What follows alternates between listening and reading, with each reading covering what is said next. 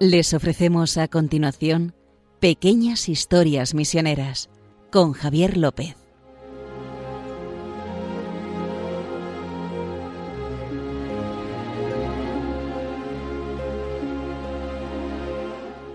Bueno, seguimos un día más aquí, porque no iba a decir quincenalmente, porque ya saben que estamos cada 15 días con ustedes, pero no fallamos a nuestra cita de pequeñas historias misioneras con mi compañero Justo Amado, director de Omepress. ¿Qué tal, Justo? ¿Cómo ¿Qué, estás? ¿Qué tal, Javier? Ya cerquita, muy cerquita de las vacaciones. Sí, vamos a ello. Vamos Está a ello. muy cerca. Y nada, vamos a hacer una entrega más de este pequeño programa, como en las pequeñas historias misioneras que contamos, con las anécdotas de los misioneros, con todas las historias que Justo Amado nos va trayendo cada 15 días a este pequeño programa. Pero antes de empezar, como siempre, vamos a recordarles a nuestros oyentes la forma que tienen de escuchar un podcast de Radio María, por si se lo han perdido o quieren recomendárselo a algún amigo, que saben que puede buscarlo poniendo en el buscador de Google pequeñas historias misioneras, incluso añadiendo Radio María les llegan directamente a, la página del podcast donde están nuestros programas. Y luego también si quieren colaborar o escribirnos o hacer alguna comunicación con nosotros, con Justo conmigo, saben que pueden escribirnos al correo electrónico de historiasmisioneras@radiomaria.es. Repito, historiasmisioneras@radiomaria.es.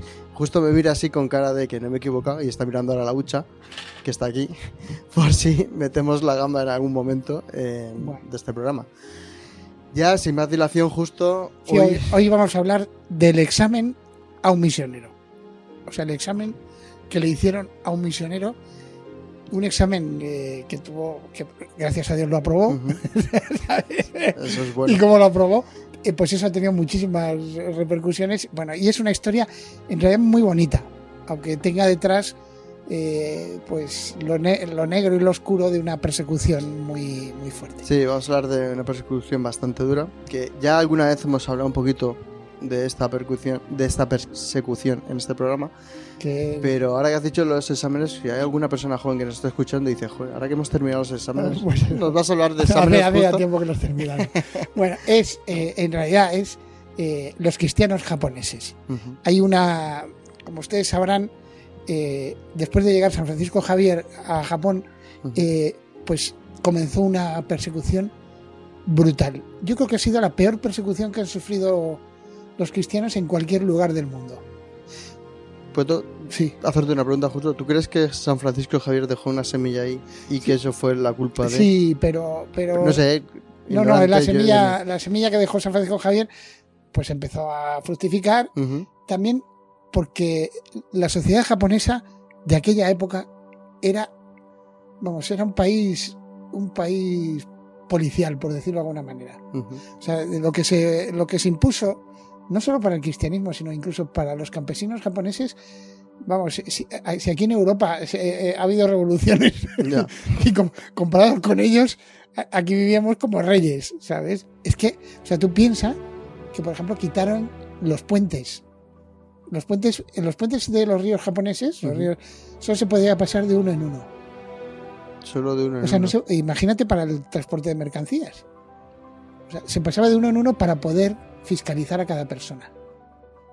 Piénsalo, es que es, Mm. o sea, y así, y, y- y- y la vida de un campesino japonés era brutal. O sea, eran horas, horas, horas, horas. Trabajando, trabajando, trabajando, trabajando. O sea, era, vamos, una cosa muy, muy dura. Y entonces, eh, claro, si eras un samurái que vivías del cuento, pues esto es como, como todas las clases sociales en todas partes del mundo. A ti te parecía que.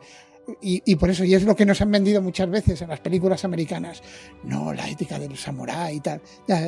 ya. Sí, Eh, sí, es- ponte a ser campesino ahí y ya me cuenta después de las La época espaditas. feudal aquí en, en Occidente, ¿no? las espaditas. Bueno, el caso es que comenzó una persecución brutal de la que iremos hablando ahora y que duró 250 años, ininterrumpidamente. O sea, piénsenlo. Ininterrumpidamente 250 años de persecución, de cristiano que pillo, cristiano que mato. Sí. Así de brutal. Ujú. Y normalmente si pillaban a uno, acaban pillando a más familiares, etcétera. Entonces, mm, e- era, era, vamos, buscarte. Pero no era como lo de... y entonces, pero como no quiero hablar de la persecución más, porque si no nos, va- nos desviamos, Javi, no voy a, voy a hablar del misionero, que era lo que íbamos a hacer, el examen de los misi- del misionero. Bueno, estamos en 1860, por ahí, o sea, la mitad de mi- de- del siglo XIX, y un, un sacerdote diocesano eh, francés que se llama Bernard Petitjean, Petitjean, pequeño Juan, Pequeño Juan. pequeño Juan, entonces, nuestro pequeño Juan Petitjean, eh, pues eh, quiere ser misionero, ha estado de párroco, ha sido rector en un seminario, etcétera. Yo quiero ser misionero de la Borgoña francesa y pues a dónde van los misioneros franceses muchísimos a misiones extranjeras de París. Se presenta allí, ya sacerdote, ¿eh? Con 30 años y le dice, pues eh, yo es que me quiero ir de misionero, me quiero ir de misionero. Y dice, pues mira, vamos a abrir en Japón Bueno. una misión. ¿Por qué? Porque eh, los japoneses por fin han abierto, en realidad les abrieron una flota americana, fue a Tokio. Esto es la historia de que la pueden ver, Sí. consultar ustedes. Entonces eh, empieza lo que se llama la era Meiji en. Japón, que se abren las puertas de Japón. Entonces pues, pues parece ser que podemos ir. Y encima, como quieren aprender idiomas, tú te presentas allá, como sacerdote, evidentemente, pero dices que, que encima enseñas francés. Caso es que nuestro querido pequeño Juan Pequeño Juan. se presenta allí, con todo, en- todo entusiasmado, porque le habían dicho que iba a encontrar seguro, seguro a los cristianos ocultos. Le habían dicho, tú tranquilo, que los Kakure Kishitan, ¿sabes? Los cristianos ocultos los ibas a encontrar, que seguro que los encuentras. Rascando y buscando, Y seguro entonces que el, hombre, el hombre todo animado. Encima voy a encontrar cristianos perseguidos que me van a dar un ejemplo. Bueno, el caso es que se pasó dos años por ahí que no, No encontraba nada. ¿no? no encontró nada. De- o sea, literalmente no encontró. Otro sacerdote también se dedicó a recorrer Japón. Nada, este estuvo en tres sitios. Al final le mandaron a Nagasaki. ¿Pero era que no habían o que estaban bien escondidos? Estaba ahí, el tío estaba. Oye, ¿qué, qué hacemos? Dice, pues tanto hablar de los cristianos ocultos y aquí no se presenta nadie. O sea, de hecho, eh, también es que si tú te pasas 250 años perseguido, Ya. eh, eh, es que no te fías de nadie. O sea, este, este seguro que no es un contratado por el gobierno No. para que salgamos y nos maten. Ya. Entonces, bueno. Entonces este hombre dice, pues como los mártires, la sangre de los mártires no es fruto de cristianos, etcétera, será bueno, semilla Sí, de lo que, se, lo que se Y dice dice, siempre. pues y es. ¿sabe? se va a una colina de Nagasaki, Ujú. compra el terreno, en- y en esa colina es donde en 1597 crucificaron a 26 mártires japoneses bueno, de, de la iglesia de Japón. Digo japoneses porque ya se habían inculturizado, pero ahí estaba, por ejemplo, uno de Orense, un franciscano de Orense. ¿sabes? Que se llamaba Francisco Blanco, que es el, el patrono de los misioneros orensanos actualmente. O sea, o sea, entonces, Francisco De patrones Blanco, provinciales. entonces, Francisco Blanco, uno de ahí de, de Orense, de un pueblucho de al lado Sí. de. Perdón, pueblucho. No, por lucho no Eh, quiere pero decir era- en sentido. era, Era, en- era enano, aquello era una. una- no era- no era ofensivo, justo. no, era en el sentido más que era pequeño. Eso es. Y entonces, eh, y acabó muriendo ahí. O sea, los, los maltrataron, o sea, por ejemplo, les cortaron una oreja como dos o tres días antes, o sea, los torturaron, todo intentando que se que adjuraran, porque también eh, iban japoneses ahí, eh, er- eran jesuitas, franciscanos, ¿verdad? y clero, ¿no? Sí, lo que, te iba, de a pie. lo que te iba a preguntar antes, que, que no has querido que te cortase, sino cuando decías que era una persecución que mataran a los católicos muy brutalmente, no sé si se les daba primero, se les hacía apost- Sí, apostatar, intentaban que apostataran. que o sea, primero se les hacía intentar apostatar y el que no, lo mataban. Exacto. Decir, que era... Pero después había, había gente que no, que aunque apostataras eres mala persona porque tú eres cristiano y te voy a matar. No, pues eso es lo que te quería comentar antes, que tampoco te quería interrumpir porque es verdad que esto hemos hablado ya varias veces. Pero bueno, Bueno, el caso es seguimos. que en esa colina dicen, pues ya está, esta colina que es la colina de los mártires, voy a construir una iglesia dedicada a los 26 santos mártires de aquí, a los 26 que crucificaron aquí. Bueno, pues construí una iglesita que después se, se hará más grande. Y entonces estamos en 1865. Está nuestro pobre eh, Bernardo Pequeño Juan, Pequeño Bernard Juan. Petillán, Petillán. está allí, está un poco ahí desanimado. Y entonces, pues está un día rezando en la capilla ahí con el rosario y ve que hay un grupo de mujeres japonesas al lado y, se acerca una y le dice, eh, tenemos el mismo sentimiento en el corazón que tú. Le dice una. Dice- Bien, y ah, se queda así un poco quieto y dice, no fastidies, acaba de salir uno, por fin, por fin, después de dar años, un montón de años vueltas sí. por aquí, por fin creo que acabo de conocer a un cristiano oculto, ¿sabes? A uno de estos Kakure Kishitan. claro. Entonces, bien, pues oye, eh, vale, esto como que promete. Sí, pero le dicen eso y se van. Y ya nunca más se supo. No, Ah, aparece. susto. al día siguiente, al día siguiente, ¿sabes? nuestro pequeño Juan, a ver el pobre. Eh, eh, al día siguiente, pues se presenta do- un grupo de ya hombres, ¿eh? japoneses ahí se presentan, campesinos, A lo mejor habían corrido la voz. eh, y dice, y entonces se acercan y le preguntan, oye, ¿dónde está la, la imagen de Santa María? Y dice, pues entonces lo lleva a una capilla, bueno, la, la iglesia era muy pequeña, pero Sí. dice, mira, aquí tengo una imagen que le, había- que le habían mandado de Francia Ujú. tengo una imagen de la Virgen. Ah, que se alegra mucho. Muchas gracias. Y se van. Y se van. Pues en la primera pregunta del examen, aprobada. O sea, le preguntaron por la Virgen. Dijo que sí, aprobado. Entonces pasaron unos días y se presentó uno solo. Que era el bautizador. O sea, parece ser que en las comunidades estas ocultas eh, hacían todo lo posible para, para Claro. que no les pillaran, ¿no? De hecho, tenían imágenes de la Virgen que parecía una diosa del sintoísmo. Pero- Intentaban no ponerle ningún tipo de signo porque bastaba, imagínate que en la base le pusiesen una cruz y te jugabas la vida. Claro. Entonces ponían imágenes así. Era un poco extraño porque en un, en un templo sintoísta no suele haber solo una... Ya. O sea, una, Sí, una no- sola estatua. es, Era un poco raro, pero bueno, era una capilla y tal. Y, eh, pues, eh, y después se dividían las tareas entre uno, que era el que dirigía las liturgias de los domingos y, a- y acompañaba a los enfermos a morir. O sea, uno como el, el celebrante. Y otro, el bautizador, que era el que también decidía si estabas preparado para bautizarte. Pues, bueno, o sea, que eran uno de los dos más importantes de uno de los pueblos. Entonces se acerca y le dice, oye, eh, y claro, como era el jefe, le dice, oye, ¿sabes cuál es el, el jefe grande? Al pequeño Juan, el jefe grande. Petillán, ¿cómo que el jefe grande? Sí, eh, uno que está vestido de blanco. Eh, Sí, sí, el gran jefe de Roma. ¡Ah! ¿Te refieres al Papa? Y entonces, Se lían ahí a hablar, bla, bla, bla, bla, bla. Ya, ya. Y pues sí, sí, ya de hecho, eh, eh, a mí me han mandado aquí porque la, o sea, la cooperación de la evangelización de los pueblos. Bueno, aquella Sí. época propaganda fide. Propaganda fide. Me han mandado aquí porque se ha creado un. Le, explicaría más o menos para que lo entendiera Ujú. que se ha creado un vicariato apostólico en Japón y entonces que. etcétera. Contó todo esto. Y. Y ya. Amo, muchas gracias. Y se va. Y se Otra va. vez. Otra vez. O sea, llevan dos de dos. No, era el tercero, ¿no? Ya. No, Eran no, las, las mujeres primero. no, no, las mujeres solo dijeron que tenían el mismo El corazón. No hicieron ninguna pregunta. Luego no por... hay- Vale. Era la introducción La al examen. imagen y el papá. La, la Virgen, el Papa. Papá. Bueno, Vale. pasan unos días. Bueno, ya se presentan otra vez. Bueno, si quieres vamos a hacer Ah, una la tercera pregunta la dejamos La para. dejamos para después porque vamos a escuchar un himno, que es una oración japonesa, ¿no? Del Evangelio de San Mateo, ¿puede ser? Sí, 11? sí, es en Mateo 11, 11, 28, 30. Que dice... Sí, lo de eh, venid a mí todos los que estéis cansados y "Los agobiados.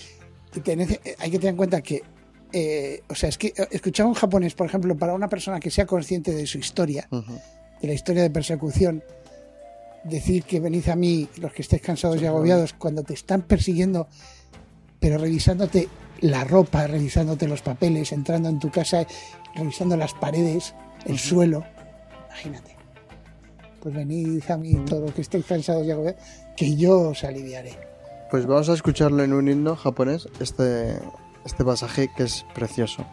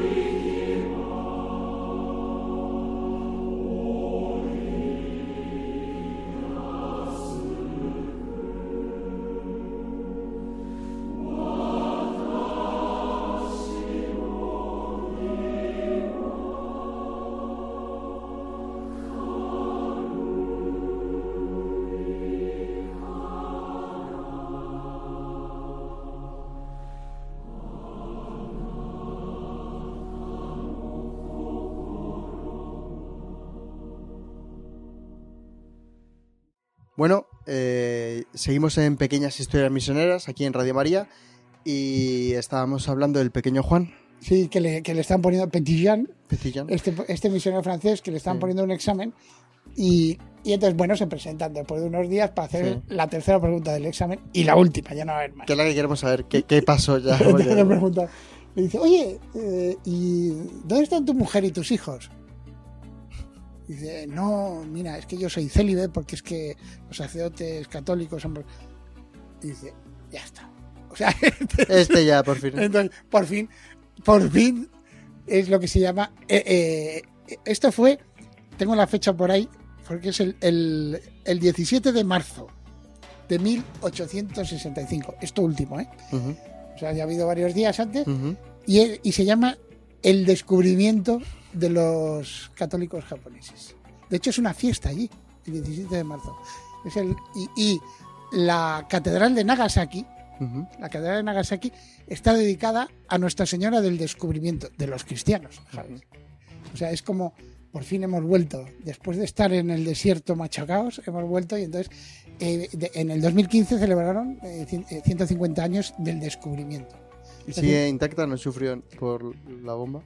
No, eh, digo. bueno, es que No sé si sigue Sí, la- siendo la la, bomba- misma iglesia. sí, la, la reconstruyeron. Ah, la reconstruyeron. Sí, Sí, porque fue lo, que sí Ah. deben saber los oyentes es que la bomba atómica cayó a 500 metros de la catedral de Nagasaki. Pues entonces. eh, Quedó destrozada. mm, De hecho, la, en, en las Naciones Unidas hay una estatua que estaba en la de piedra que está que, que es como el testimonio de la bomba atómica eh, que es una estatua de Santa Inés o sea, Santa Inés Ah, con, un, sí. co- con el cordero en Sí, los sí, brazos que es una poco como es una imagen de la paz y le cayó una bomba atómica sabes y de hecho parece que estaban en una celebración cuando Vale, cayó bueno.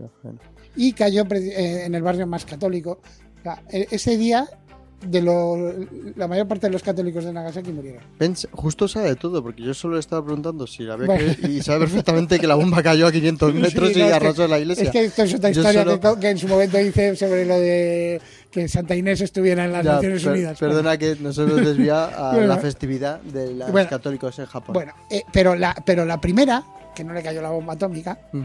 La que, Claro. la que construyó, después construyeron una eh, un poco más grande que la que vieron las, aquellas mujeres, ¿no? Eh, la primera sigue siendo la, la, la concatedral de Nagasaki. Esta basílica dedicada a los 26 santos mártires. Y es, ha sido, fue el primer monumento declarado Tesoro Nacional por los japoneses, Por los propios japoneses. por los propios japoneses en 1930, eh, eh, el primer eh, edificio occidental. O sea, Ah. normalmente eran los templos esos raros, así que tienen Pero madera. occidental hecho por japoneses. Bueno, sí, sí, porque en realidad al final parece Claro. que fueron carpinteros japoneses los que lo Claro, claro, me imagino. Pero porque- tiene estilo occidental. o Sí, sea, sí, sí, sí. Pero que es curioso, digo. O sea, es, y es la iglesia más antigua de Japón. La- esta que construyó el pobre Petillán es la iglesia más antigua de Japón. Y entonces, y de hecho, la UNESCO ha- las ha declarado Patrimonio de la Humanidad. Tanto la iglesia esta como varios lugares de los cristianos ocultos. Sobre todo hay uno que es que a mí me, me conmovió especialmente, que está, a ver si te, te he apuntado por aquí el nombre, porque como son nombres japoneses, no creas que lo tengo yo muy bien. Pero Eh, ah, o sea, Sakitsu. Es la iglesia. Sakitsu es un pueblo. Yo he visto las fotos. Lógicamente no estaba ahí. O me gustaría. ya. ¿Entonces está en Japón? No. No, no. Me gustaría. Es una de las cosas que hay que visitar. Y esta zona me, me encantaría. Estuvo el otro día por aquí visitando los Pablo Seco. Le tenemos que haber invitado a este programa. Sí, porque Que, que él está en Japón, está allí. pues eh, eh, en, la- en- en el pueblucho este de Sakitsu, para que veas que no solo los puebluchos son de, de Galicia, Sí, sí. este pueblito es precioso. Es, parece un pueblo gallego. Pasa que es de- ya más de la costa, con el mar así, y se ve el pueblito, y se ve la iglesia. Pues la iglesia, el altar de la iglesia, está construido encima de un fumi. ¿Qué es un fumi? Pues eh, parece ser que en cada pueblo, sobre todo si había sospechas de que podía haber cristianos, construían en el suelo, por ejemplo, una- ponían en el suelo una piedra con una imagen de Cristo o una imagen de la Virgen. Entonces, cada cierto tiempo venía el, el jefe de la policía de la zona con sus soldados y entonces todo el pueblo tenía que ir ahí a pisar A el sí. fumi. Eso se ve reflejado en la, Sí, en la, en en la la película, película esta del silencio. Pues tenía que- pero este era fijo ya.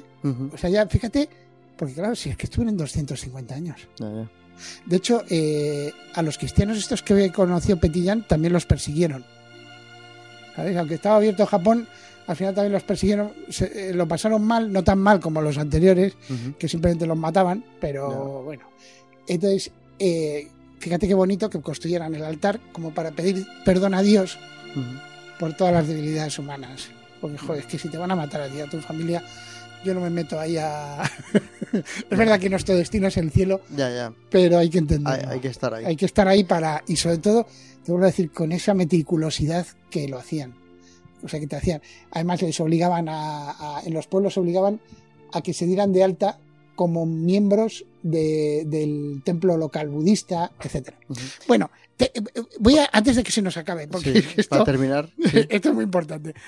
Las obras misionales pontificias, desde, que la- desde donde les hablamos, son varias. Y hay una, la obra de San Pedro Apóstol, que se dedica a las vocaciones en los territorios de misión. Y entonces, eh, que sepan que esta obra nació gracias a esto de los cristianos japoneses. El sucesor, eh, al final, Petillán acabó siendo obispo obispo de Nagasaki. Más bien era de la zona no- no- sur de. Pero estaba Sí. en Nagasaki.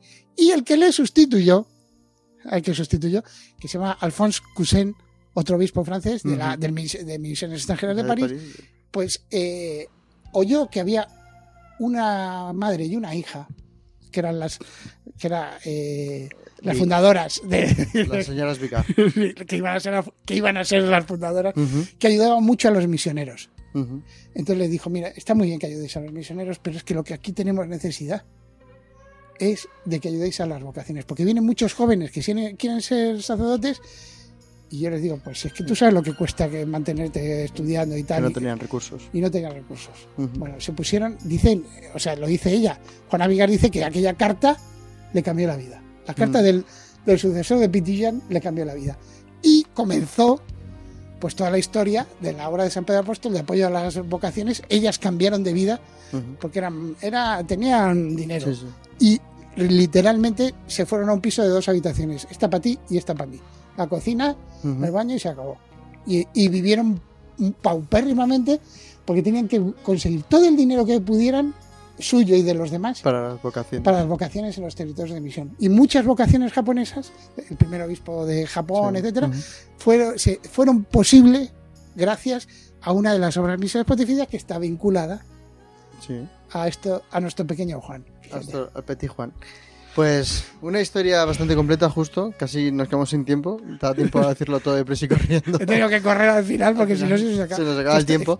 Y ha dicho una cosa al final que da pie a, a este año, que seguimos en los centenarios, celebrando todo este año a Hombros de Gigantes, que en la canal de YouTube de Obras Misiones Pontificias podrán ver eh, esto que acaba de contar justo de la de Juana Vigar, la fundadora, cómo y su cuenta es una ficción, es un vídeo de ficción donde están los cuatro fundadores de las cuatro obras y la historia de Juana Vigar y cómo cuenta la carta que le mandaron, pues se ve reflejada en ese vídeo. Por si a alguien le interesa, pueden ver un vídeo de cinco minutillos, que se ve rápido, cuatro minutos, lo pueden ver allí. Nosotros, nada, despedirnos de prisa y corriendo. Ya saben que pueden escribirnos a histori- historiasmisioneras.radiomaria.es y buscar los podcasts en, en el buscador de Google, en Pequeñas Historias Misioneras, eh, Radio María, en el buscador de Google, ahí lo encuentran. Y nada, despedirnos hasta la próxima ocasión. Justo, ha sido un placer volver a tenerte aquí. Sí, aunque ha sido al final muy rápido, ¿eh? Final-. Vámonos corriendo. Muchas gracias a todos ustedes por escucharnos. Hasta luego. Hasta ahora.